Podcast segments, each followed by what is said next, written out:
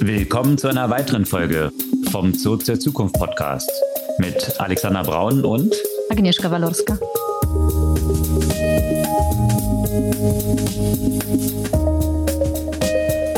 Was gab's Neues letzte Woche?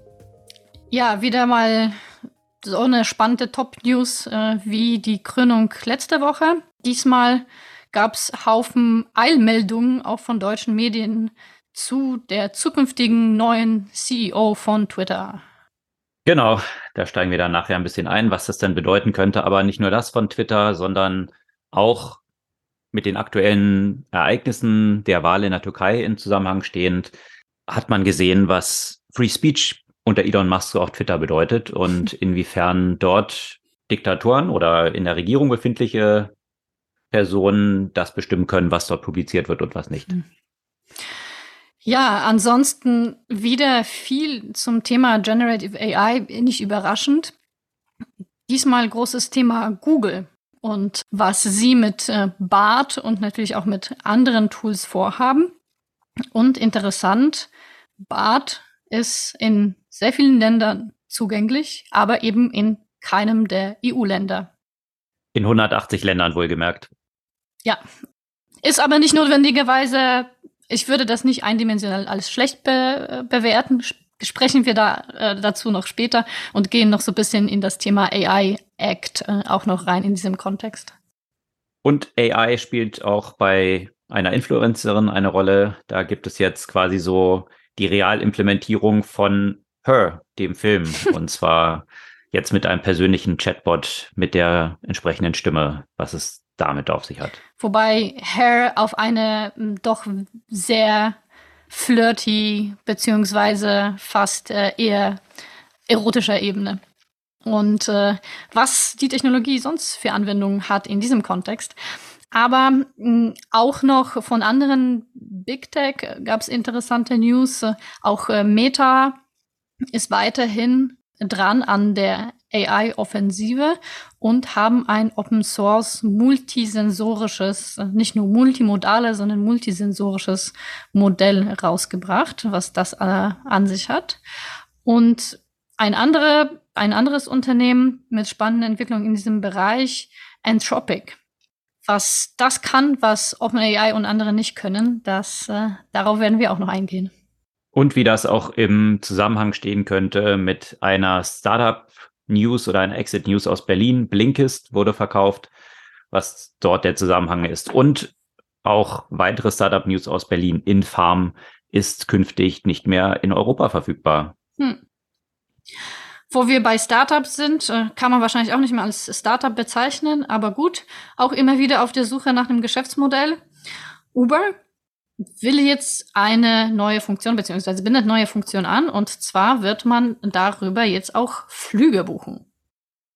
Ja, das ist der Strauß an Themen diese Woche. Bevor wir im Detail einsteigen, kurz die Erinnerung, ihr könnt unseren Podcast gerne abonnieren, einfach den Folgen-Button klicken, das hilft uns mit der Verbreitung und natürlich noch mehr, wenn ihr das ein, zwei Freundinnen und Freunden von euch mal als Recommendation schickt. Ja, steigen wir ein. Ich bin ja auch wieder überflutet worden mit News. Und zwar hatte man das Gefühl, ob es wahrscheinlich nichts Wichtigeres in der Welt mehr gäbe, als dass jetzt Elon Musk eine neue CEO gefunden hat für Twitter. Und das war tatsächlich, zum Beispiel auf Spiegel war das die Top-Headline äh, gleich an erster Stelle, überraschenderweise, aber auch, auch bei der Financial Times, auch die Top-Headline, mhm. wo ich mich dann so ein bisschen gefragt habe, ist das wirklich die wichtigste News, die es gerade so gibt, dass Elon Musk jetzt eine, ich würde es mal vermuten, so ein bisschen eine Marionette gefunden hat, die endlich seinem Promise entgegenkommt, was er ja gegeben hat, dass er als CEO von Twitter zurücktreten würde? Ich würde sie jetzt nicht gleich äh, so unterschätzen. Äh, das ist jetzt auch nee, ich unterschätze sie nicht. Ich, ich, es geht mir mehr um Elon Musk, was, wie viel Raum er anderen Leuten gibt. Also das. Äh, ja, ja, aber ich denke, das, dass wenn er, also ich glaube, wenn er sich eine Marionette reinholen wollen würde, könnte er das einfacher machen. Hm, es ist sicherlich eine Frau, die inhaltlich in vielen Punkten auf seiner Linie ist. Das ist ja gar keine Frage. Der hat, aber das ist ja wahrscheinlich äh, wenig überraschend. Um, aber ja, dieses Thema, also auch, auch, auch Eilmeldungen von, von allen möglichen Nachrichtenseiten. Ich dachte so, boah, krass. Also äh, ich glaube, mein Mann hat das früher erfahren. Der liest nämlich die Süddeutsche und hat eine, eine Eilmeldung von der Süddeutschen bekommen. Das zeigt, wie das, wie Elon Musk ja hauptsächlich zu ja, zu so einem Socialite geworden ist. Zu so einem Promi, über, mit dem sich alle möglichen Leute halt äh, beschäftigen. Und äh, ja, also richtig, richtig geschafft auf jeden Fall, was, was sein Ziel äh, wahrscheinlich auch war, äh, in vielerlei Hinsicht mit, mit äh, Twitter und mit seiner Kommunikationspolitik. Ähm, Leute interessieren sich für ihn. Ja, und das Faszinierende ist fast dieser, dieser Charakter, der dahinter steckt. Ich meine, Elon Musk hat ja schon lange bekannt gegeben, wie viel er von Journalisten hält. Mhm. Also allein dadurch, dass er zum Beispiel bei Tesla natürlich die ganze PR-Abteilung abgeschafft hat, dass er eigentlich nur mit Poop-Emojis bei Twitter antwortet auf journalistische Anfragen. Also das, das ist ja seit Jahren kein Geheimnis, dass er mhm. eigentlich gar nichts von Journalisten hält. Und, äh, und trotzdem fressen die ihm so aus der Hand. Im vorauseilenden Gehorsam bestätigen sie sein, mhm. seine These, mhm. dass er sie eigentlich auch gar nicht braucht, um dafür zu sorgen, dass trotzdem seine Messages verbreitet werden. Ja. Und äh, das finde ich schon ein bisschen einen traurigen Status eigentlich der journalistischen Landschaft, weil natürlich hier die Treiber das sind.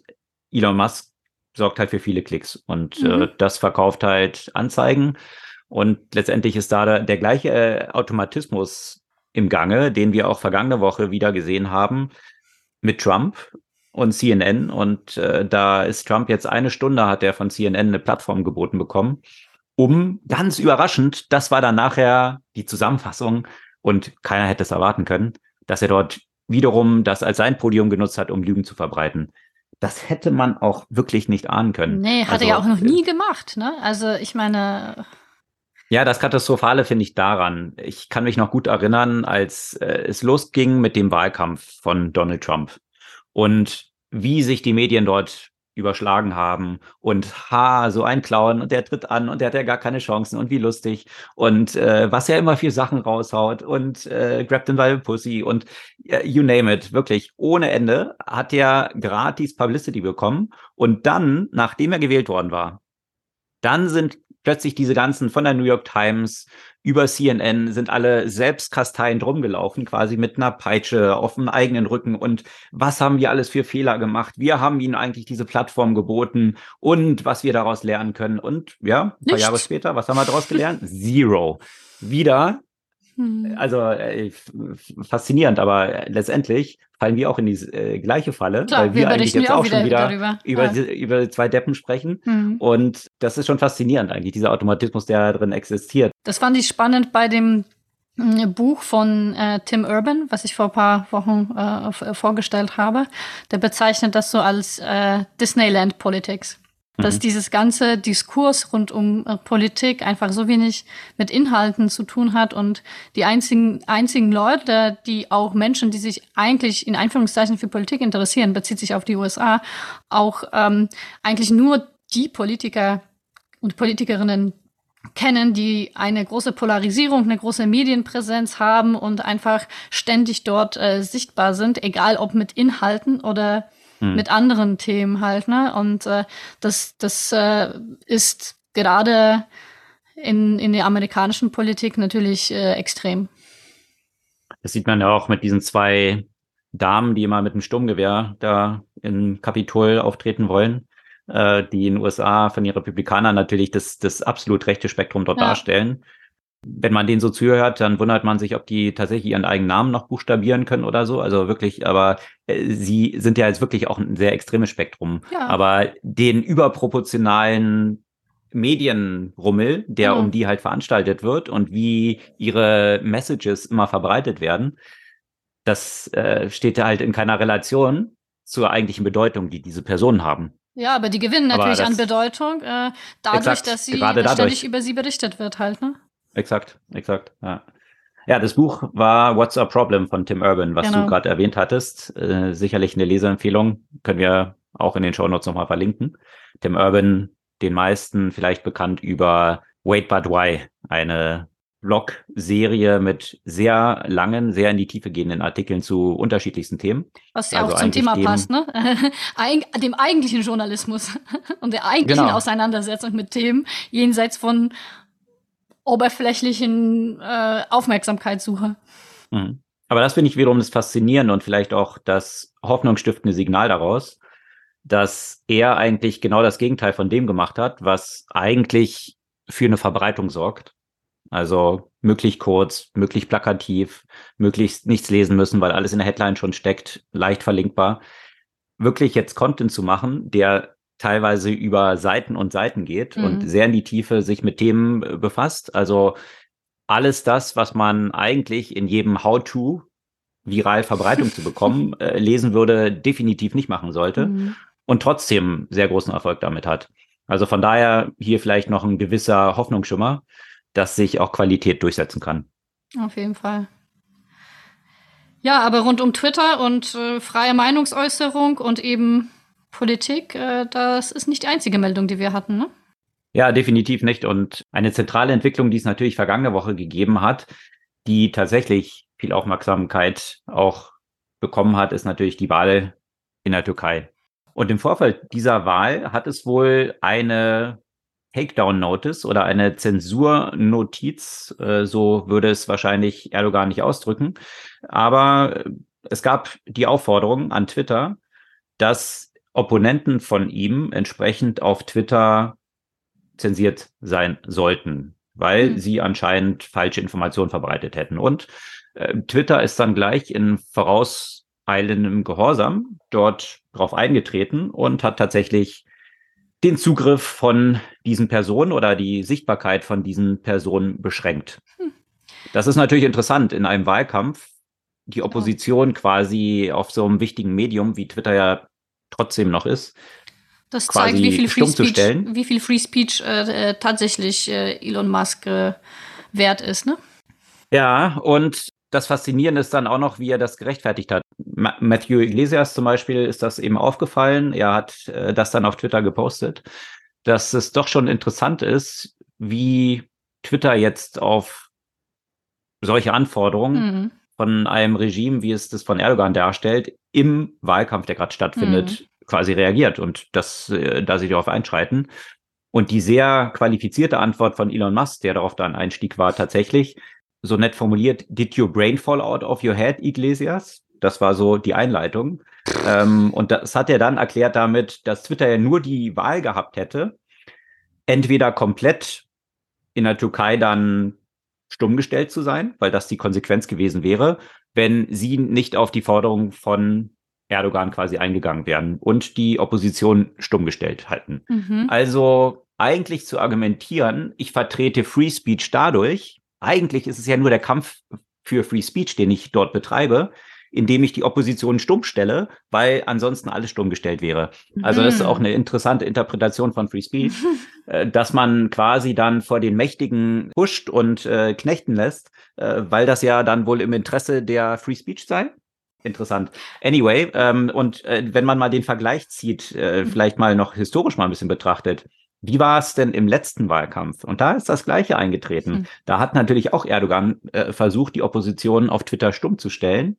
Damals gehörte Twitter aber noch nicht Elon Musk und Twitter ist damals nicht darauf eingestiegen Aha. und hat die Opposition nicht einfach stumm gestellt.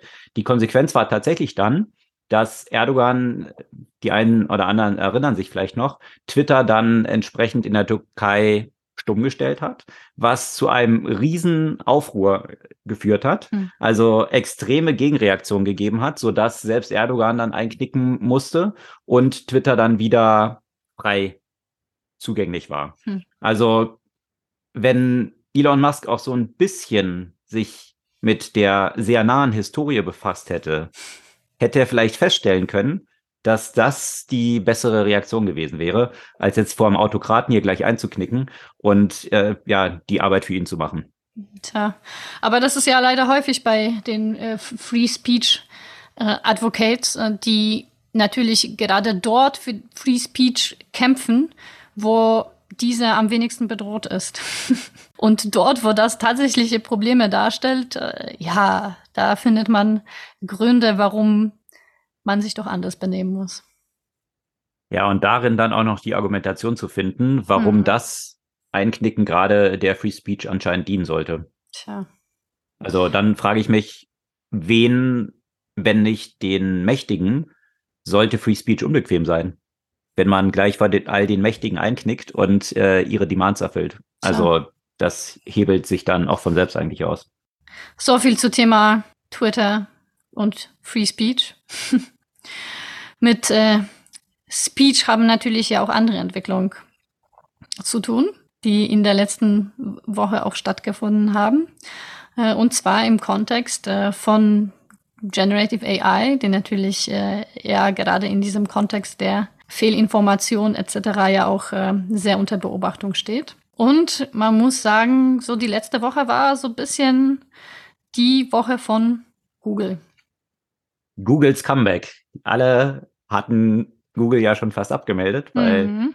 mit Bart sie ja eine ziemliche Bruchlandung hingelegt hatten und alle sehr enttäuscht waren und jetzt waren schon fast alle überzeugt, OpenAI, mhm. das hat jetzt Google entthront und äh, mit Microsoft zusammen räumen sie jetzt das ganze Feld auf. Das klang jetzt auf der I.O., also dieser Entwicklerkonferenz, die dort stattfand, ein bisschen anders. Ne? Also ein rein ein großes Spektrum von Ankündigungen und nicht nur Ankündigungen, sondern auch schon Demonstrationen, was Google dort im Kontext von Generative AI alles so plant und etabliert, oder? Auf jeden Fall. Und zwar äh, nicht nur bei der Konferenz, sondern es sorgt ja auch für sehr viel äh, Diskussion und auch positive Berichterstattung auch auf Twitter und Co.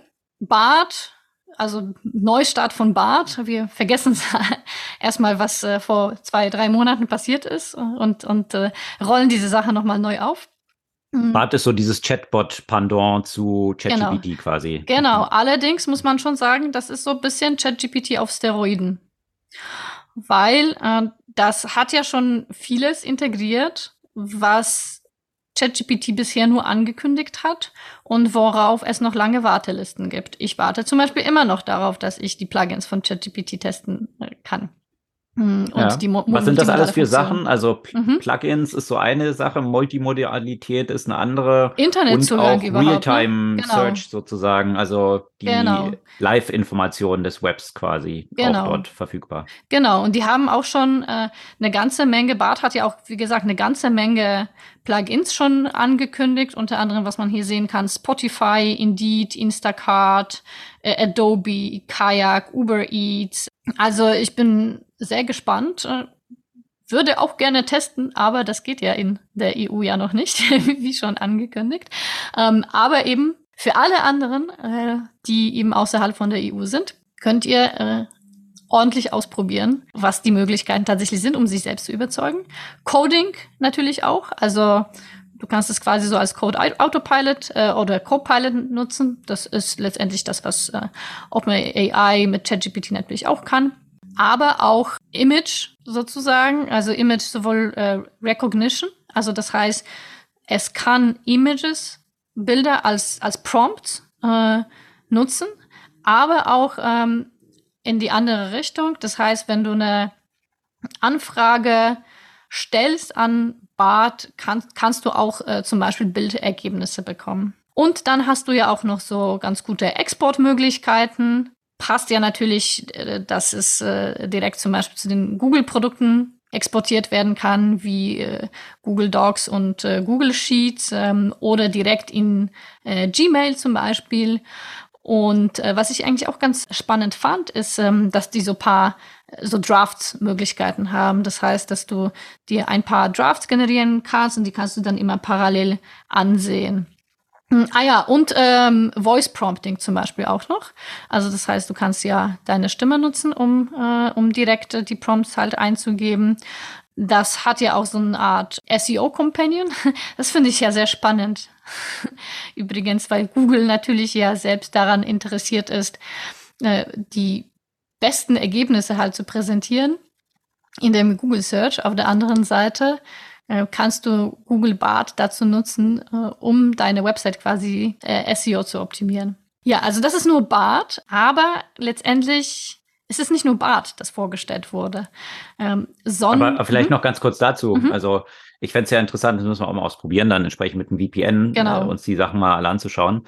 Und äh, das kommt ja wieder auch in diese Diskussion rein, die wir beim letzten Mal auch hatten, rund um Modes. Ja? Mhm. Also was ist eigentlich ein Mode? Also ein Burggraben, da spricht man ja in Strategie immer davon, den Unternehmen schafft aufzubauen, der eine Verteidigung ist gegenüber Angreifer. Und da war jetzt eben in der letzten Woche sehr stark diese Diskussion oder in der Woche davor die Diskussion, ob Google und auch OpenAI überhaupt irgendwelche Modes haben, weil ob diese Foundational Models, die es gibt, jetzt durch Open Source eigentlich in vielen Bereichen schon disrupted werden, mhm. also wesentlich effizienter werden, wesentlich kostengünstiger werden, also ob langfristig eigentlich überhaupt Mode besteht. Und ich finde, diese Ankündigung von BART demonstriert auch so ein bisschen, was tatsächlich der Mode von so einem Unternehmen von Google wie Google sein könnte, weil sie eben von heute auf morgen durch die Integration in sämtlicher ihrer Produkte hunderte von Millionen Leuten, also die Installed User Base erreichen, die sofort von jetzt auf gleich diese Produkte nutzen können. Mhm.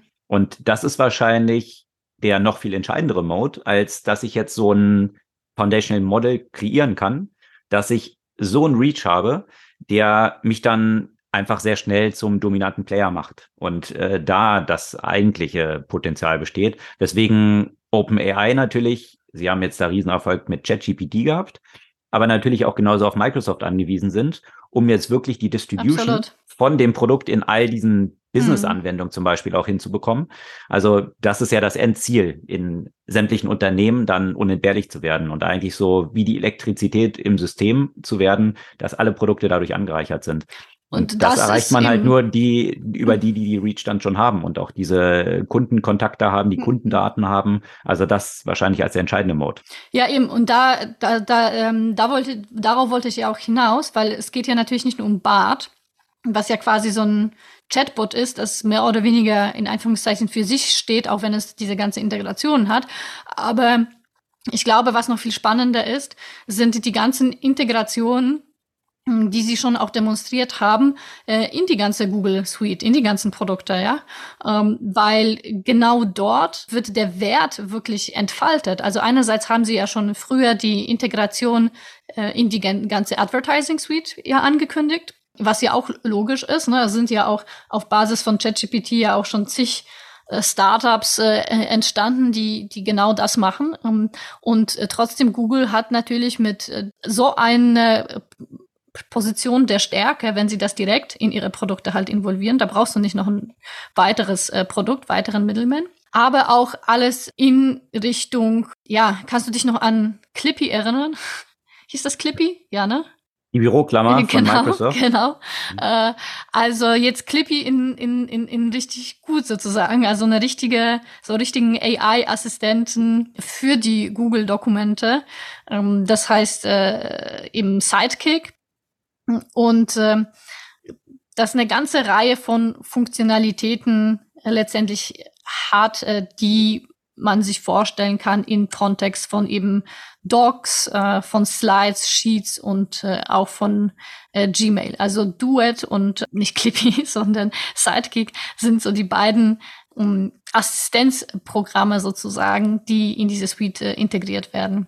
Da habe ich so einen ja. super Cartoon äh, zu gesehen, grundsätzlich zu dem, was sich dort eigentlich letztendlich so abspielt. Man kann sich ja noch erinnern, so an die frühen Tage des World Wide Web, wo wahrscheinlich der bekannteste Cartoon aus dieser Zeit gewesen ist von äh, einem Hund, der vor dem Computer sitzt und äh, wahrscheinlich auf so einer Dating-Site unterwegs ist und dann die Subline war Nobody on the Internet, nobody, nobody knows that you're a dog. Mhm. Äh, das war so charakteristisch für so die frühen Tage des World Wide Web.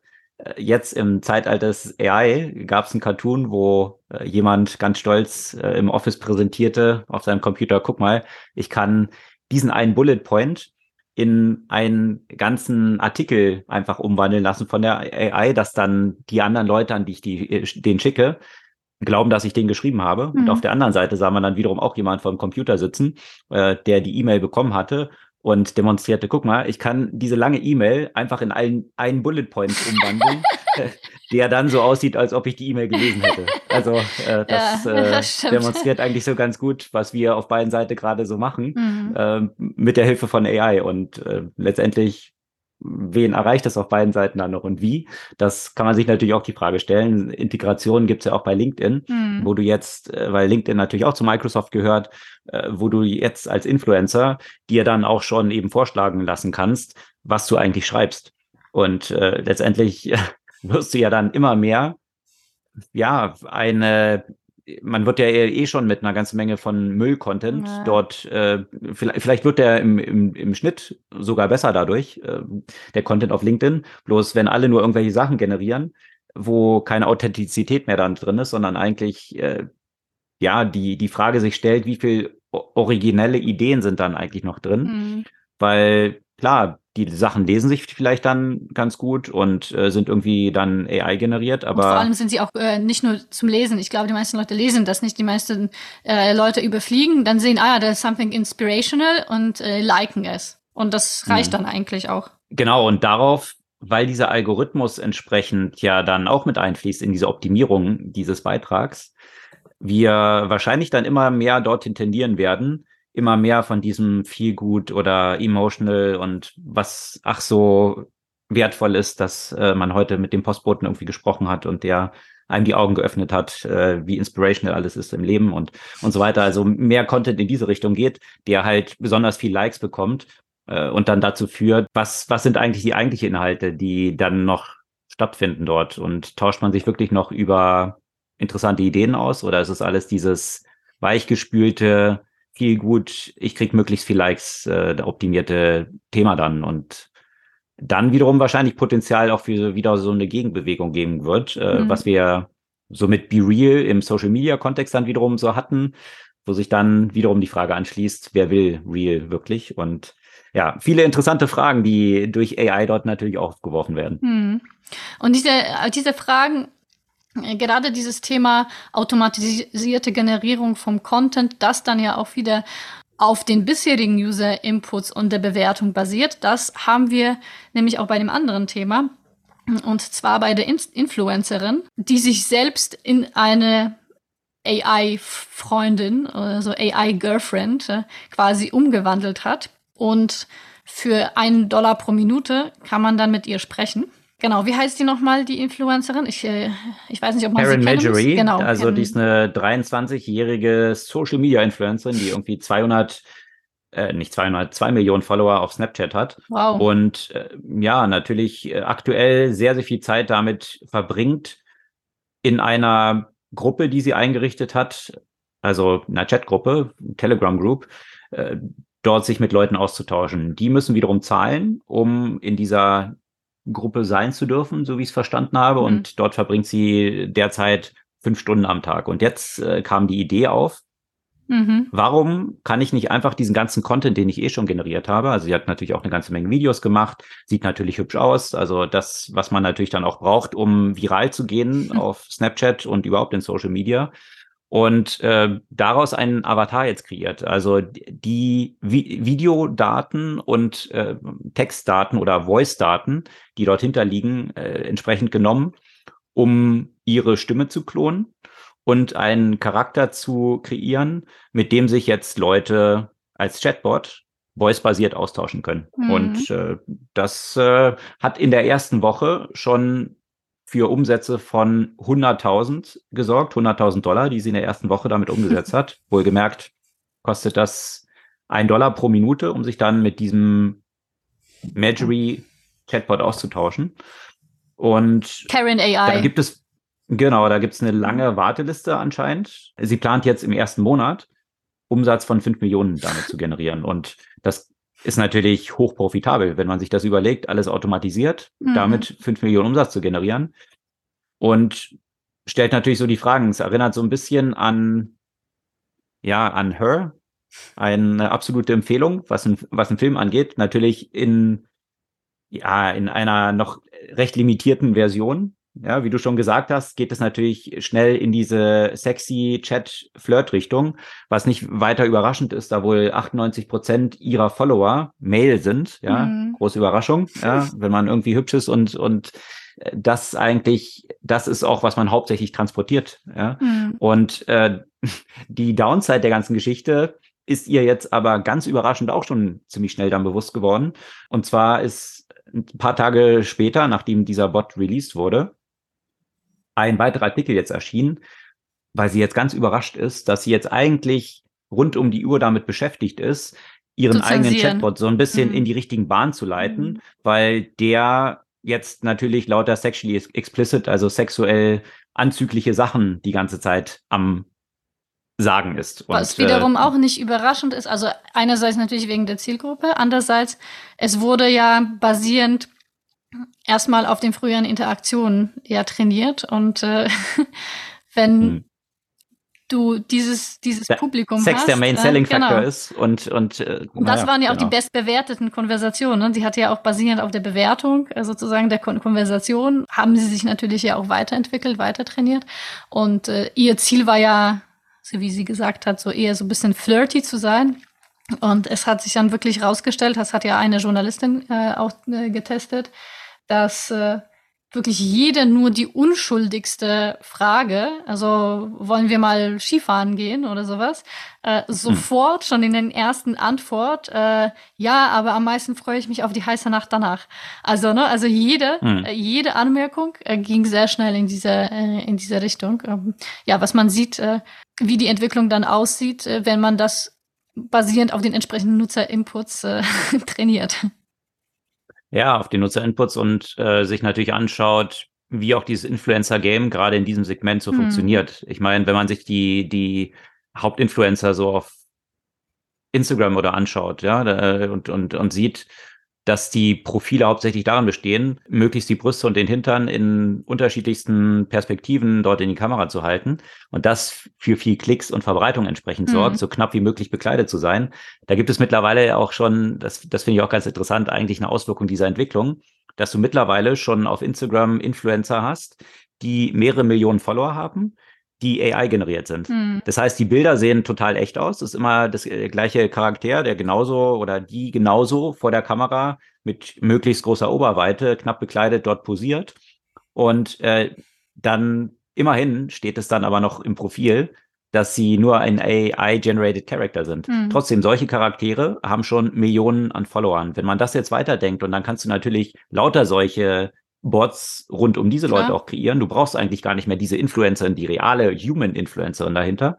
Und äh, das kannst du dann wiederum im nächsten Schritt dann auch noch kombinieren mit solchen Bildgeneratoren wie pornpen.ai, wo man sich realistisches pornografisches Material automatisch generieren kann. Mhm. Das heißt, das funktioniert so wie irgendwie mit Journey, bloß ohne diese Filter. Mhm. Und Trainingsdaten zu Pornografie hat man ja im Internet so ein, zwei. Mal so zwei, drei geben, ja. genau. Also von daher lässt sich das schon aktuell sehr täuschend echt wirklich äh, darstellen.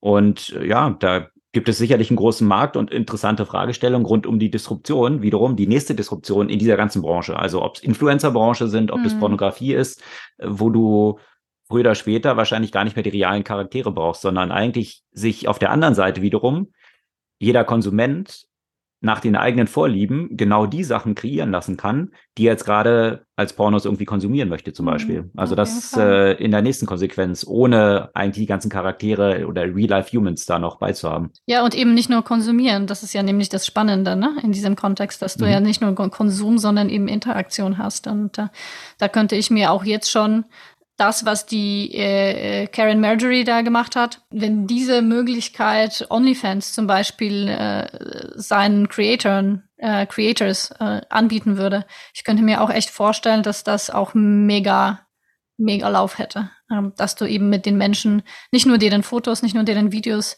die angucken kannst, sondern ja, du kannst ja mit denen sprechen, ne? Und äh, da, dass dieser Bedarf äh, existiert, das weiß man an den, von den diversen auch Live-Cam äh, Angeboten und äh, das wäre etwas, was das ja auch komplett disrupten könnte, weil natürlich ja auch, auch wenn das mit Video noch nicht ganz so täuschend echt ist, wie jetzt mit mit Bild alleine oder auch mit Audio, ich meine, weit sind wir ja nicht davon. Man hat ja auch schon gesehen, mhm. was, äh, was das eigentlich kann. Und äh, Finde ich aber auch ehrlich gesagt auch in dem Kontext spannend, Pornografie oder erotische Inhalte auch mehr ansprechend auch für Frauen zu machen, weil sehr, sehr viel davon, also das allermeiste davon ist einfach sehr, sehr stark männlich geprägt, äh, unter anderem ohne jegliche Story, ohne jegliche Spannung. Ähm, und hier könnte man sich. Stroh ist nicht so Stroh und die Waschmaschine, die repariert werden muss. Das ist jetzt nicht so die spannendste Storyline. I, don't know. Äh, also für, für mich jetzt nicht so krass, ne?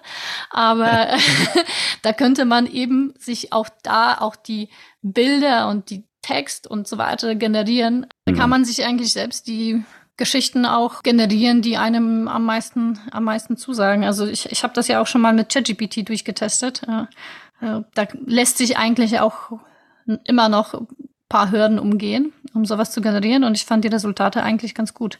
Wenn du dann natürlich Modelle hast, die jetzt nicht diese, diesen Jugendschutz sozusagen drin haben. Mhm.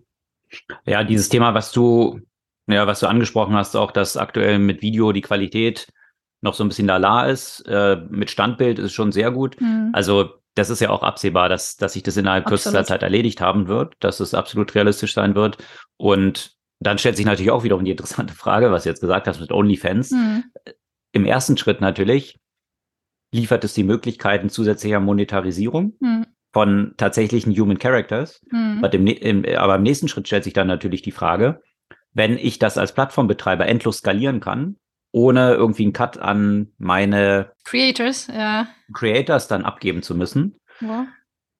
dann kann ich ja endlos mehr verdienen, als es jetzt noch der Fall ist. Bloß die Frage stellt sich dann auch wiederum, mit einer endlosen Skalierung, was ist dann der Wert wiederum? Hat es dann den gleichen Wert mhm. als eine persönliche Connection Eben. mit einem realen Charakter? Mhm. Dann äh, entsteht wahrscheinlich dort wiederum eine andere Wertigkeit, dass ich jetzt mit einem realen Menschen auf der anderen Seite diesen Sexchat habe oder was auch immer.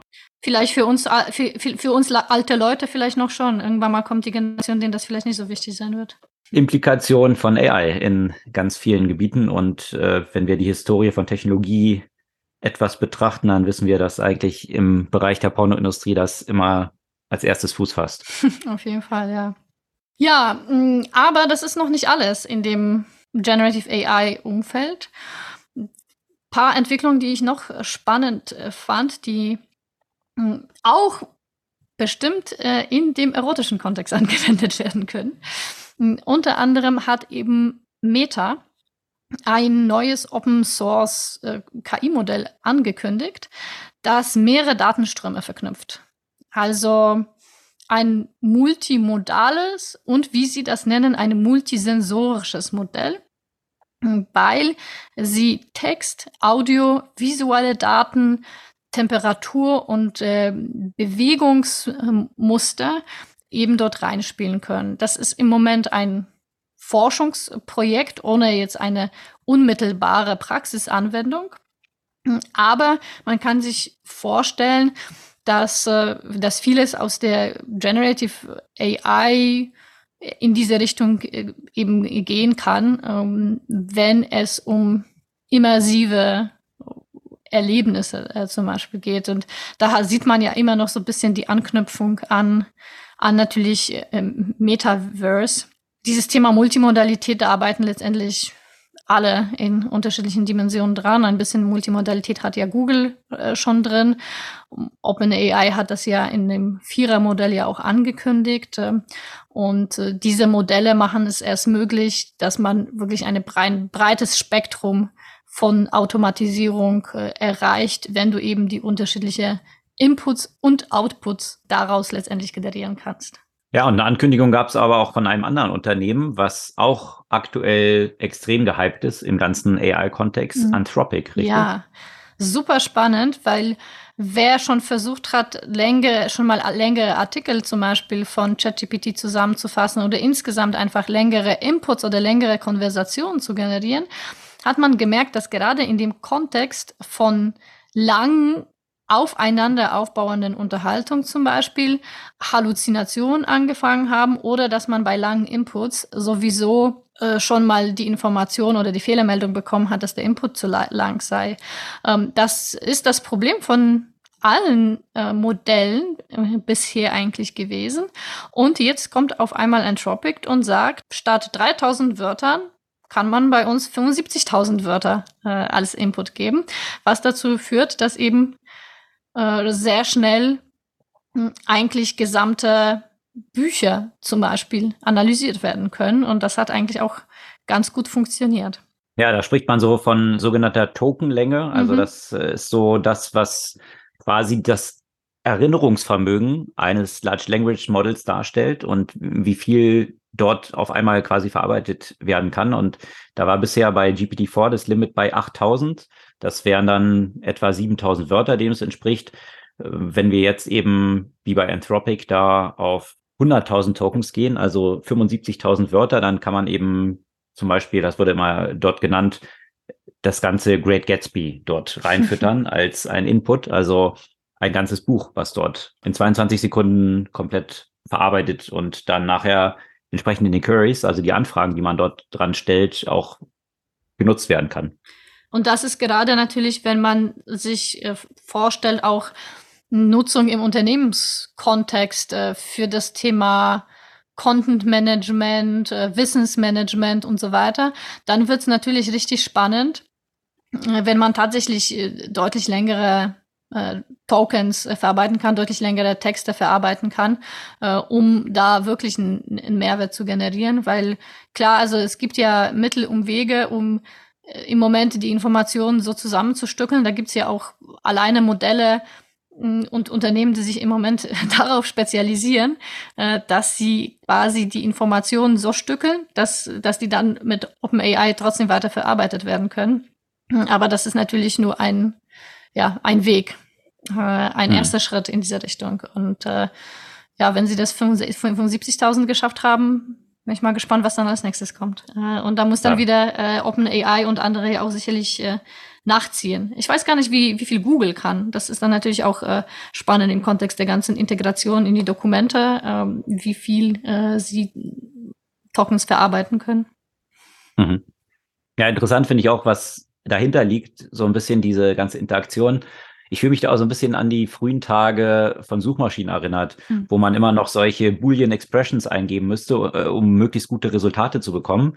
Ich habe so das Gefühl, wir befinden uns aktuell in so einer ähnlichen Entwicklung. Also Suchmaschinen wie Alta Vista wurden ja dann irgendwann davon abgelöst, dass Google kam und äh, auch durch den Einsatz von AI mhm.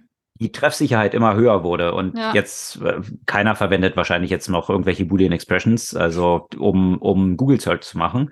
Das heißt, naja, wenn du was ganz Genaues, wenn du ganz, ganz was ganz Genaues haben willst, dann Aber grundsätzlich was, ja. funktioniert so ganz gut. Also ich bin näher an die natürliche Sprache oder Eingabe oder mhm. die Menschen haben auch gelernt, wie sie dann Google wiederum verwenden, möglichst ähm, effektiv. Äh, und das Versprechen von natürlichsprachiger AI jetzt in diesem Kontext auch von ChatGPT war ja dann, ich brauche Computer jetzt nicht mehr kennen und programmieren und was auch immer, all diese, diese Aspekte. Ich kann als Non-Techie einfach meine natürliche Sprache verwenden. Mhm. Jetzt ist es aber eigentlich schon auf dem Level, wo ich dann Deswegen werden Prompt-Engineers mittlerweile händeringend gesucht, weil es dann wiederum bestimmte Tricks gibt, wie ich jetzt Sachen formulieren muss. Mhm. Also eigentlich, ich verwende natürliche Sprache. Durch die Art, wie ich sie dann aber einsetzen muss, um die besten Resultate zu erzielen, wird das wiederum eigentlich auch wie damals mit den Booleans dann wie so eine neue Sprache, die ich lernen muss, um die besten Ergebnisse dann wiederum zu, äh, zu erzielen. Mhm. Also selbst die natürliche Sprache wird dann in einen Kontext oder gelangt in einen Kontext, wo ich wiederum wie eine eigene Sprache lernen muss, um dann zu den besten Ergebnissen zu kommen. Also finde ich einfach so eine ganz interessante Metaebene, die, die wir dort gerade sehen und äh, ob das System dann irgendwann mal selbst erraten wird, was ich dort wirklich wissen will und ich dann diese Prompts nicht mehr in dieser Form engineieren muss. Hm. Da hatten wir ja auch schon über eben äh, natürlich, das, das sind vielleicht so auf dem Application Layer dann Unternehmen, die in der Zwischenzeit entstehen, wie so ein Jasper zum Beispiel, genau. die auch entstanden sind, wo du äh, dann ja einfach mit ein paar Klicks und Buttons dann eigentlich das erzielen kannst, was du erzielen willst, ohne jetzt die Prompt selbst zu kennen. Also wie ein Filter, der da draufgelegt ist. Ich glaube, diese Filter, das, also ich meine, wo auch immer sie sein werden, die werden ja immer noch nötig sein, weil ich meine, guck mal, wie schwierig es den Leuten auch immer ist, einfach präzise zu kommunizieren, was sie eigentlich wollen. Ja, und es ist, ja, es ist viel einfacher zu wissen, was ich will, wenn ich was auswählen kann. Also mhm. wenn ich das ganz genau beschreiben will. Ne? Und dann sagen viele Leute so, hey, ich, ich kriege, ja, mit diesem ChatGPT kriege ich so scheiß Ergebnisse. Und so, okay, was hast du dann für eine Frage gestellt? Ja? Und wenn du mhm. was ganz Konkretes haben haben willst in eine bestimmte Richtung, dann sage ich, musst du das so erklären, als würdest du wirklich einem Junior Mitarbeiter, der noch nie was mit dem Thema gemacht hat, versuchen, den ganzen Prozess Schritt für hm. Schritt komplett zu erklären. Ne? Also ähm, und und was du dafür. Aber selbst dann, selbst dann hast du ja auch eben auch in der Kommunikation zwischen Menschen. Auch da, genau. Wa auch was habe ich gesagt dass, und was hast du verstanden? genau, was was dort angekommen ist mhm. und ob das, was angekommen ist, bei mir dann das gleiche Bild im Kopf erzeugt Exakt, wie ja. bei dir. Und äh, deswegen finde ich es interessant, wie teilweise natürlich damit auch umgegangen wird. Also bei Midjourney dann zum Beispiel einfach vier Bilder als Ergebnis kommen mhm. Und damit die Feedback-Mechanismen eigentlich schon für das Training eingebaut sind, um A, erstmal ein unterschiedliches Spektrum abzubilden und zu sagen, ich stelle dir jetzt vier mögliche Versionen dessen, was du vielleicht gewollt haben könntest, vor. Mhm. Und wiederum durch die Auswahl dieses Bildes, was jetzt meine Vorstellung am besten trifft, ja wiederum Trainingsdaten zurückfließen, die dann wiederum sehr hilfreich sind, die diesen Algorithmus oder das System entsprechend weiter zu trainieren und mhm. äh, häufiger treffsicherer zu werden. Also das äh, ist auch wiederum eine interessante Implikation. Auf jeden daraus. Fall. Wobei, wo wir bei Midjourney sind, was mich dort nervt, ist, wenn ich dann, ne, du hast diese vier Bilder und dann kannst du sagen, dass du Variationen von einem dieser Bilder. Und diese Variationen sind aber einfach minimal. Und ich hätte es ganz gerne, wenn ich noch die Möglichkeit hätte, okay, jetzt generiere mir mehr von den Bildern wie eine von diesen vier, die in diese Richtung gehen. Aber dann kriegst du nun wirklich die Variationen, die da generiert werden, die, die hat eine Minimalabweichung und nicht mehr diese Vari Variabilität. Aber auch mit, mit Journey kann man, naja, da kann man jetzt mittlerweile sowieso super viel machen, weil sie auch neue Prompts eingeführt haben, wie Blend. Also man kann ja zwei Bilder miteinander vermischen und das sieht ja echt äh, schon relativ realistisch. Also ich habe für einen Vortrag, den ich letzt, äh, am Wochenende gehalten habe, äh, zwei Bilder genommen Eins äh, von Josef Weizenbaum, also den von Eliza, und eins mhm. von Ian Goodfellow. Und das hat mir echt einen ziemlich überzeugenden Ian Josef äh, Goodfellow Weizenbaum generiert. hm. äh, ja, das sind ja auch Sachen, die, die jetzt wiederum Google auch mit vorgestellt hat. Mhm wo sie auch versuchen, natürlich den Vorteil gegenüber iOS und der Plattform dort drüben dann zu haben, was die Bildbearbeitung angeht. Also diese automatisierte, das automatisierte Ersetzen. Also wenn, wenn man eben vor einem Touristenmagneten steht und dort ein Foto macht und natürlich irgendwie tausende von Leuten dahinter rumspringen, die einem das Foto kaputt machen, wie einfach man die dann ersetzen kann und plötzlich alleine äh, vor dem Petersdom steht zum Beispiel. Aber eben, das sind die Implikationen dann auch auf die existierenden Modelle. Und ein weiteres Modell, das, was wir eben gerade schon erwähnt hatten, Anthropic und dass man jetzt plötzlich ein ganzes Gatsby dort reinfüttern kann, ein Token Length. Das hat natürlich auch Konsequenzen für existierende Unternehmen, mhm. wie zum Beispiel Blinkist aus Berlin. Blinkist, für alle, die es nicht kennen, ist eigentlich eine ja, Plattform, in der man Zusammenfassungen von Büchern, also Bücher komprimiert auf die Kerninhalte. Hast du es eigentlich schon mal also, genutzt? Ich habe früher mal eigentlich so einen Vorgänger von denen genutzt, mhm. weil die, die, haben das Modell ja nicht erfunden. Es mhm. gab schon zu meinen Studienzeiten, ja, ja. lang, lang, lang ist her, Ende der 90er Jahre, Anfang der 2000er gab es schon in der Schweiz nämlich ein Startup, äh, das nennt sich Get Abstract. Das gibt's auch immer noch. Und Get Abstract ist eigentlich so der Vorläufer von Blinkist gewesen. Aber das haben wahrscheinlich und Menschen gemacht, ne? Die Bücher gelesen ja. und, zusammen, und zusammengefasst, ne? Ja, ja, genau. Das äh, ist es bei Blinkist nicht so. Ich weiß also, es. Also ich glaube bei Blinkist, äh, ich, ich ehrlich gesagt, ich habe mich damit noch nie so krass beschäftigt, aber ich hm. äh, glaube, dass da punktuell zumindest äh, auch Technologie eine Rolle spielt. Äh, ja, das ist natürlich, was sie jetzt groß proklamieren. Und äh, der Hintergrund der ganzen Geschichte ist, es hat einen Verkauf jetzt gegeben, äh, Exit von Blinkist. Die sind, man kolportiert, für gut 200 Millionen an ein australisches Unternehmen verkauft mhm. worden. Und da gab es jetzt natürlich in der ganzen Gründerszene viele Diskussionen darum. Ist es jetzt ein Fire Sale gewesen, vor dem Hintergrund dessen, dass eben natürlich AI mit all diesem, was wir gerade beschrieben haben, den USP von so einem Angebot eigentlich in Frage stellen. Mhm. Also weil wenn ich eben die ganzen Gatsby dort reinfüttern kann und es generiert mir dann automatisch die Zusammenfassung oder ich habe sogar interaktive Zusammenfassung, dass ich, Dass ich damit Fragen bestimmte Fragen kann. dann wiederum Mhm. stellen kann. Mhm. Dann wird es natürlich richtig interessant. Ja? Mhm. Also es gibt, glaube ich, noch eine Menge Potenziale, die existieren, diesen Service mit AI wesentlich besser zu machen. Also, dass es nicht nur disruptiv ist für das existierende Modell, sondern eben eine Anreicherung. Das ist auch was in Interviews von äh, den mit den Gründern jetzt natürlich erzählt wird, dass äh, die Geschichte erst angefangen hat und es jetzt richtig groß wird. Ähm, aber da stellt sich für mich auch wiederum genau die Frage, die wir vorhin schon hatten bezüglich Modes. Und äh, hat man dann wirklich einen Mode gegenüber eben den Large Language Models und was jeder dort selber damit machen kann? Mhm. Also da kann man sicherlich eine ganze Menge Fragezeichen dran haben, inwieweit so ein Geschäft nicht grundsätzlich disrupted wird. Äh, Die Argumentation ist jetzt natürlich äh, im Gegenteil, sondern jetzt mit AI, wir werden es bei uns integrieren und äh, entsprechend dann noch einen viel besseren Service anbieten.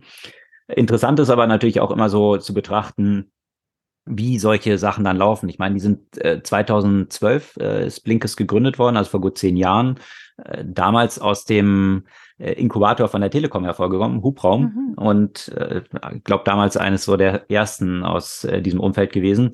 Unterdessen haben sie bis heute 35 Millionen an Funding eingesammelt und den Gründern, vier Gründer sind es, gehörten jetzt zum Verkauf aktuell noch 16 Prozent des Unternehmens. Allen zusammen. Also es zeigt so ein bisschen die Relation, äh, wie sowas dann in der Regel dann noch abläuft. Mhm. Äh, im, über den Verkauf werden jetzt wahrscheinlich dann erstmal diese 35 Millionen abgezogen als Liquidation Preference für die Investoren, äh, wenn es eine einfache war. Teilweise ist es aber auch mehr als eine einfache. Und so kommt man dann schnell auf einen wesentlich kleineren Betrag, auch wenn so ein Exit erstmal groß klingt, was dann tatsächlich bei den Gründerinnen und Gründern in der Regel, hier sind es vier Gründer, hängen bleibt, ist dann meist eine wesentlich kleinere Zahl. Das heißt, natürlich solche Unternehmen, wie es, wie es hier in Berlin auch ein Exit gegeben hat, die dann komplett unterm Radar fliegen, wie dieses Startup, was solche Integration in PowerPoints ermöglicht, um dort Charts gut darzustellen. Mhm. Ich weiß nicht, äh, ob dir das äh, über den Weg gegangen ist. ThinkCell. Das ist halt ein, ein Startup, was eigentlich jedes Consulting-Unternehmen der Welt nutzt. Ein Plugin für PowerPoint, wo man eigentlich sagen würde, ja, okay, ist, ist es ein Feature oder ist es äh, tatsächlich jetzt ein eigenes Unternehmen, weil könnte Microsoft ja auch bauen. Ja, könnten sie. Machen, sie Machen aber nicht, Äh, weil der Hebel für die bei vielen anderen Themen viel größer Ja. ist. Wenn ich so ein großes Rad schwinge wie Microsoft, die müssen halt mit Entwicklungen dann irgendwie zig Milliarden umsetzen können, Mhm. in der Regel. Und äh, ja, da können halt eine Menge von solchen Modellen unterm Radar fliegen. Und das Faszinierende bei diesem Unternehmen war, dass sie, ich glaube, so größenordnungsmäßig 100 Millionen Umsatz gemacht haben, wovon aber 80 Millionen Profit sind. Okay. Das ist so in etwa die Relation. Äh, in absoluten Zahlen, äh, größenordnungsmäßig ist es auf jeden Fall korrekt. Äh, wir posten gerne auch mal einen Link, äh, der ein bisschen die Hintergründe zu diesem Unternehmen gibt. Und die haben das für fast eine Milliarde verkauft Mhm. und äh, haben das natürlich alles aus dem eigenen Revenue aufgebaut, also keine externen Investoren. Und da hast du jetzt eigentlich, ich glaube, da sind zwei Gründer, die jetzt das eben für fast eine Milliarde verkauft haben. Und solche Sachen, die fliegen dann total unterm Radar, weil das nicht diejenigen sind, die die ganze Zeit im Rampenlicht stehen und sich auf irgendwelchen Konferenzen und äh, Startup-Magazinen auf die Brust klopfen, weil sie jetzt die neue Investmentrunde gemacht haben. Mhm. Äh, in Fakt, in diesen Investmentrunden gibt man natürlich auch immer Anteile ab. Und äh, ja, ich glaube, die sind wesentlich mehr aus dem Schneider als jetzt eben solche sehr groß aufgeblasenen Startups, die viel PR bekommen. Aber das ist ja, ne, das beobachtet man schon seit einer Weile, was, wo man sich eigentlich über so ein bisschen die Hände über den Kopf äh, schlägt, wenn, wenn eigentlich so das, woran man sich misst, ist die Runde, die man geraced hat. Hm. Äh, und nicht äh, der Umsatz, den man zum Beispiel gemacht hat. Oder die Runde, die man nicht geraced hat, weil man, weil man eben selbst Geld verdient hat. Geld verdienen war nämlich ziemlich uncool. Äh, eine Zeit lang in, äh, in dieser Szene. ThinkCell, sicherlich einer der erfolgreichsten Exits, die, die es so gegeben hat in Berlin in der letzten Zeit. Und die meisten haben noch nie davon gehört und nichts davon mitbekommen. Wovon viele aber mitbekommen haben und äh, wo es aktuell, ja, nicht nach einem großen Exit, wenn er dann irgendwann mal kommen sollte, aussieht, ist ein anderes Unternehmen, auch aus Berlin, Infarm. Da ist man vielleicht schon mal drüber gestolpert, wenn man bei Edeka reinlief Mhm. und dort diese Basilikum-Regale gesehen hat, also solche Schränke, wo vertikal Farming, das, das Buzzword, hier entsprechend Basilikum gezüchtet wird und recht hochpreisig dann verkauft wird. Ähm, aber das Interessante ist, dieses Unternehmen ist mit extrem viel Geld gefundet worden. Also gegründet liegt jetzt auch schon wiederum eine Weile zurück, 2013. Und seitdem sind sage und schreibe, also in mehreren Etappen bis 2020 sind dort 87 Millionen reingeflossen. Und dann gab es 2021 nochmal eine Finanzierungsrunde, wo sie nochmal 200 Millionen aufgenommen haben zu einer Bewertung, die über einer Milliarde lag. Also Unicorn-Status. Das war die große News und eben, genau wie wir es gerade geschrieben haben, groß gefeiert in der ganzen Startup-Szene. Und äh, dann sickerten in der letzten Zeit immer mal Zahlen raus, die ja veröffentlicht werden müssen. Und da klang es dann etwas spannend oder challenging, würde ich sagen, wenn das Unternehmen, was über eine Milliarde wert ist, 2020 gerade mal 5,2 Millionen Umsatz gemacht hat. Mhm. Also ich weiß nicht, was für ein Multiple das darstellen soll. Und äh, bei diesem 5,2 Millionen Umsatz 48 Millionen Verlust gemacht und sage und schreibe 950 Mitarbeiter. Also das sind alles Dimensionen. Also zumindest, wenn man die 950 Mitarbeiter sieht und die 48 Millionen Verlust, dann weiß man zumindest, wo der Verlust herkommt. Äh, der Umsatz äh, sehr homöopathisch, würde ich sagen. Äh, das kann man natürlich lange argumentieren, wenn man ein großes Wachstum hinlegt, mhm. weil man dann halt sagt, okay, aber jetzt irgendwie jede, jeden Monat 400 Prozent Wachstum oder sowas, dann kann man es natürlich extrapolieren und dann vielleicht irgendwann bei so einer Milliardenbewertung landen. Das scheint sich aber in der letzten Zeit grundlegend geändert zu haben. Natürlich, wie alle Startups, hat sich da auch das Investmentklima vor dem Hintergrund der gestiegenen Zinsen verändert. Mhm. Äh, und äh, jetzt wurde tatsächlich bekannt gegeben, dass sich Infarm aus Europa zurückzieht.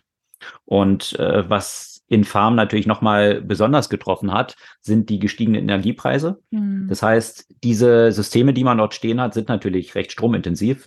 Und deswegen will man sich jetzt mehr so auf Regionen fokussieren wo Strom recht günstig ist. Also so die Emirate zum Beispiel, äh, da gibt's aber tatsächlich äh, auch schon einige Player, die so Vertical Farming machen und Indoor Farming, was natürlich in der Wüste, wenn du was anbauen willst, ja auch gar nicht anders geht. Ja. Dort natürlich mit extremer Kühlung und extrem stromaufwendig dort äh, Gemüse gezüchtet wird. Mhm.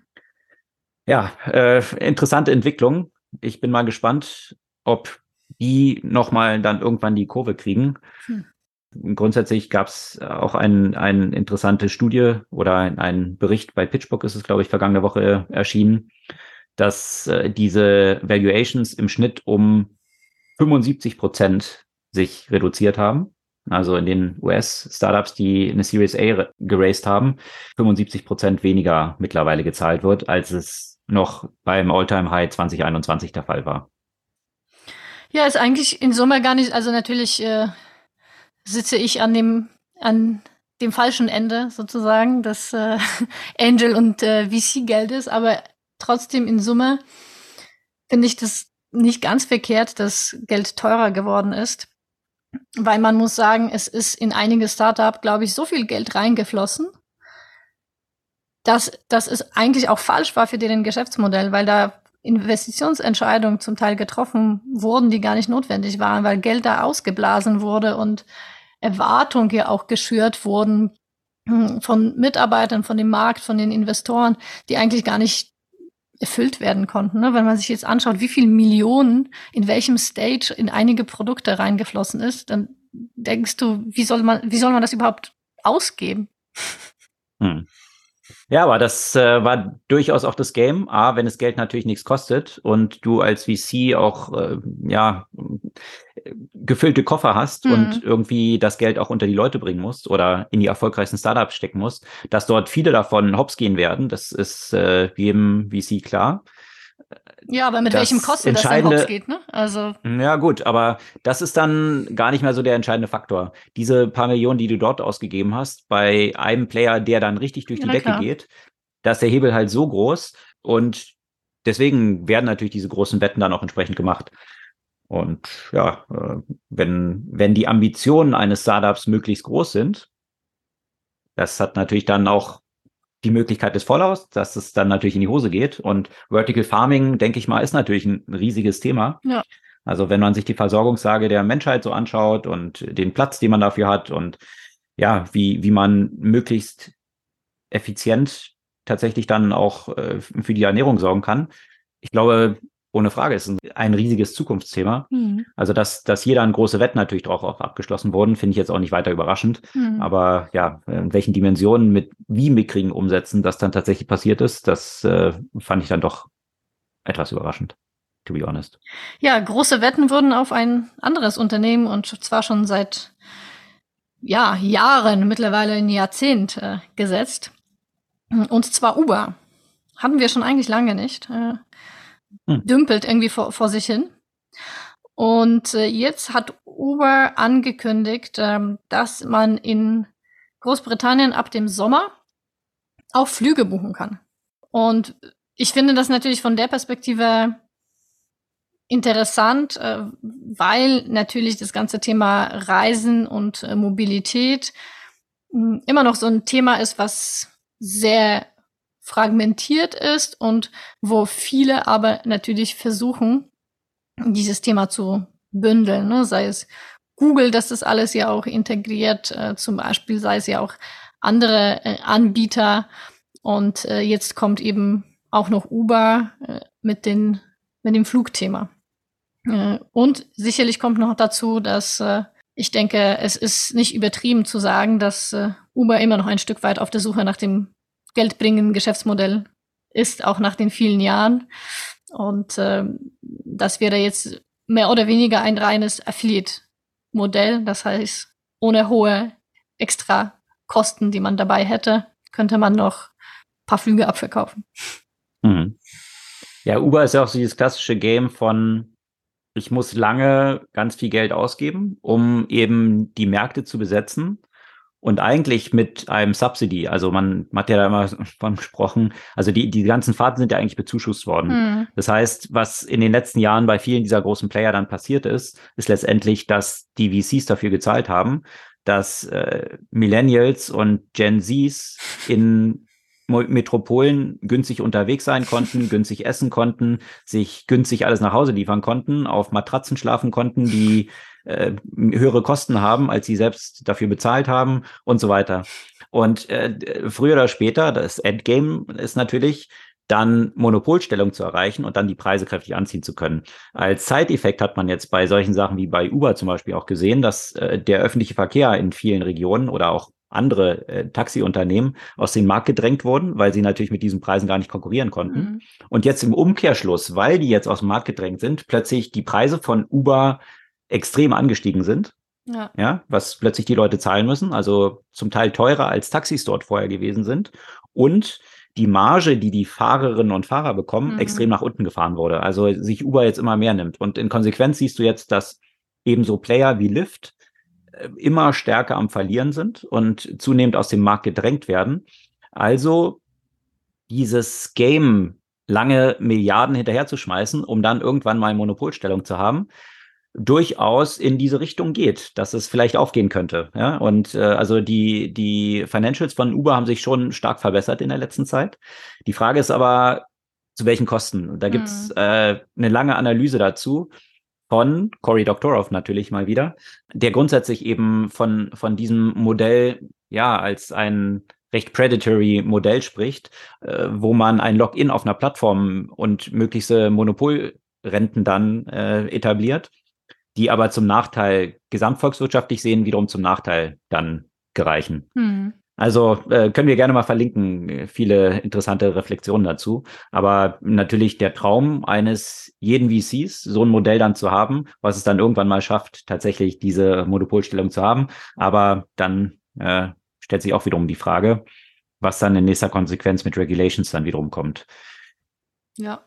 Ja, das, äh, das da das Modell äh, mit Uber. Äh, wenn wir aber, gerade von Autos sprechen, äh, da gab es auch eine Reihe von interessanten News vergangene Woche. Also es hat sich natürlich äh, über die letzten ja, anderthalb Jahre eigentlich schon angedeutet, dass China ein echtes Problem zunehmend wird für VW.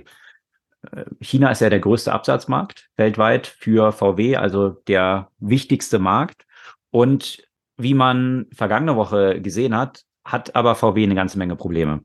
Mhm. Das heißt, die Elektromobilität, äh, das läuft nicht so richtig an, wie man sich gewünscht hat. Und Cariat, das Softwareunternehmen, was VW aufgestellt hatte, um für alle zu VW zugehörigen Brands eine integrierte Softwareplattform zu bauen. Da sind ja jetzt schon zig Milliarden reingeflossen und äh, jetzt schien es dem aktuellen CEO von VW zu bunt zu werden und er hat tatsächlich das gesamte Führungsteam gefeuert von Cariat. Also eine sehr drastische Maßnahme. Ich bin gespannt, ob sie jetzt das schaffen werden, äh, mit, mit neuen Team dort auf den grünen Zweig zu kommen, weil die Probleme werden echt immer größer. Also, und äh, das eine Problem hatte ich gerade schon geschildert. Wie gesagt, China wichtigster Absatzmarkt, da geht es irgendwie zurück. Und vor allem das Problem ist natürlich, was am stärksten in China wächst, ist Elektromobilität. Mhm. Und da ist der Anteil von VW tatsächlich nur einstellig im Prozentbereich. Also äh, die Schere wird sich dort eben, wie es aktuell aussieht, erweitern. Und was auch noch interessant ist, dass China in 2022 tatsächlich Deutschland als Autoexporteur überholt hat und im aktuellen Jahr, also 2023, auf dem Pfad ist, auch den größten Autoexporteur Japan zu überholen.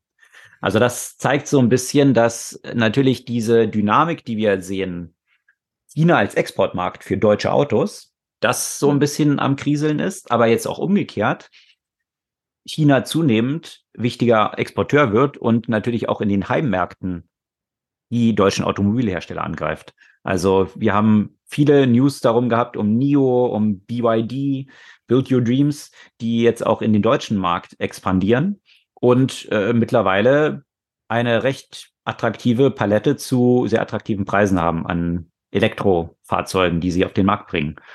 Also das finde ich schon eine interessante Entwicklung, gerade vor dem Hintergrund, wie wichtig die Automobilindustrie für, die, für Deutschland ist. Ja. Hm. Da posten wir natürlich auch eine ganze Reihe von Statistiken dazu, die das so ein bisschen belegen und den Hintergrund aufzeigen. Gibt es eine Buchempfehlung diese Woche? Ja, und zwar passt vielleicht so ein bisschen zu dem ersten Thema, das wir heute angesprochen haben. Elon Musk? Äh, ja, Trolle im An insgesamt. Ah ja, okay. Äh, das Buch heißt äh, Putins, Putins Armee der Trolle von Jessica Aro, eine finnische Journalistin.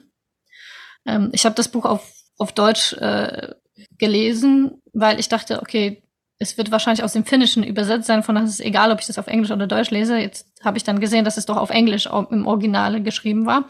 Egal, man kann es auch auf Deutsch gut lesen. Ich finde das ein sehr spannendes Buch, weil sie sehr von eigenen Erlebnissen berichtet. Also sie hat relativ äh, früh schon, also noch vor dem Ausbruch des Krieges äh, hier äh, in ähm, Russlands gegen Ukraine, angefangen, eben über Trolle, über Trolle in dem Kontext der russischen Desinformation und hat sich somit selbst natürlich extrem zur Zielscheibe gemacht. Äh, mit mhm. der Konsequenz, dass sie wirklich auch das Land verlassen musste äh, und lebt in einem unbekannten Ort, äh, weil es für sie auch einfach zu gefährlich äh, wurde und sie mit mit richtigen Hetzkampagnen gegen sich konfrontiert gesehen hat. Also. Aber sie ist Finnin. Sie ist Finnin. Und musste Finnland verlassen. Genau. Oder? Ja, ja, ja, ja. Okay. Ja, ja, ja. Mhm. Weil die, äh, die entsprechenden äh, Trolle agieren ja sehr gut weltweit. Hm, und, aber äh, ja, schon klar, aber, aber inwiefern hat es dann, also äh, das hat ja dann mit ihrer physischen Location zu tun und ähm, also damit sie einfach nicht mehr getrackt werden kann, weil genau. man sie wurde dann in, auch in Finnland wieder, schon wusste, wo genau, sie okay. genau, wo sie sich auffindet. Weil ansonsten vor Trollen ist sie ja auch durch das Ändern der geografischen, also des physischen Aufenthalts ja auch nicht sicher. Dann Klar, aber die ist sicher in dieser Hinsicht, dass sie natürlich äh, auch nicht auf die Straße geht und sofort zum Beispiel erkannt wird, ja und mhm. ähm, und äh, dass sie es wirklich, es ging ja auch äh, also solche Kampagnen, sie zeigen, wie effizient und wie erfolgreich auch solche Hetzkampagnen sein können. Ähm, dass, äh, das ist ja auch bei Freunden bei Bekannten auf anfingen quasi auch Zweifel äh, aufzukommen, äh, wenn, wenn über sie berichtet wurde. Sie wollte auch Mutter werden und konnte sich das auch nicht zumuten in, in Finnland, wo wo sie sich eben auch physisch zum Teil einfach nicht sicher gefühlt hat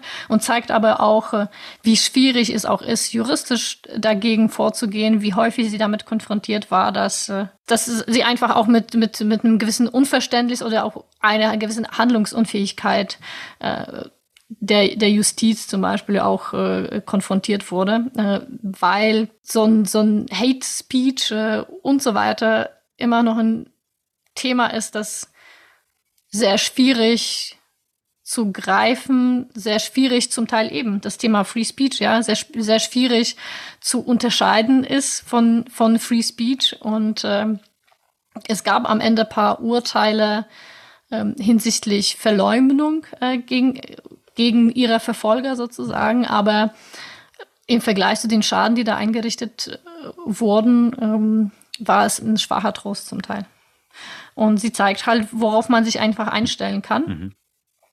wenn man gerade als Journalist, Journalistin äh, sich mit diesen Themen befasst. Und äh, eben dieses Thema, sie hatte ja auch noch, bei ihr war ja auch noch das Problem in Einführungszeichen, ähm, sie hatte eine Jugendstrafe. Mhm. Äh, aufgrund von Drogenbesitz, Drogenkonsum mhm. sozusagen, den sie an, Anfang, also Anfang 20 war sie da.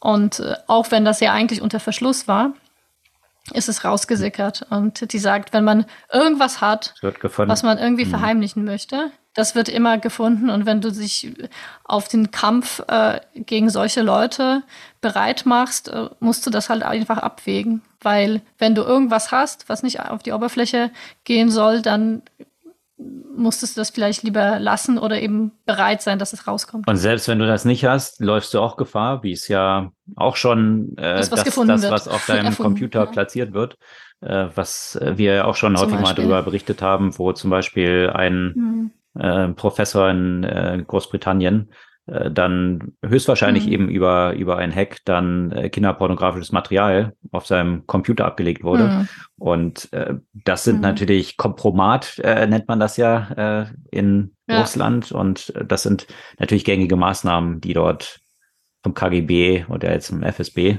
natürlich auch verwendet werden. Also von daher, selbst wenn du nichts zu verbergen mhm. hast, musst du sehr gut aufpassen, was dann nicht doch alles über dich entstehen könnte. Lernt man dort in diesem Buch ja. noch, äh, ich meine, da hat es ja jetzt viele Artikel auch gerade in der letzten Zeit nochmal gegeben über diese Trollfarmen, da hatten wir auch von berichtet. Lernt man da jetzt noch neue Punktuell. Sachen in, in dem mhm. Buch darüber hinaus oder?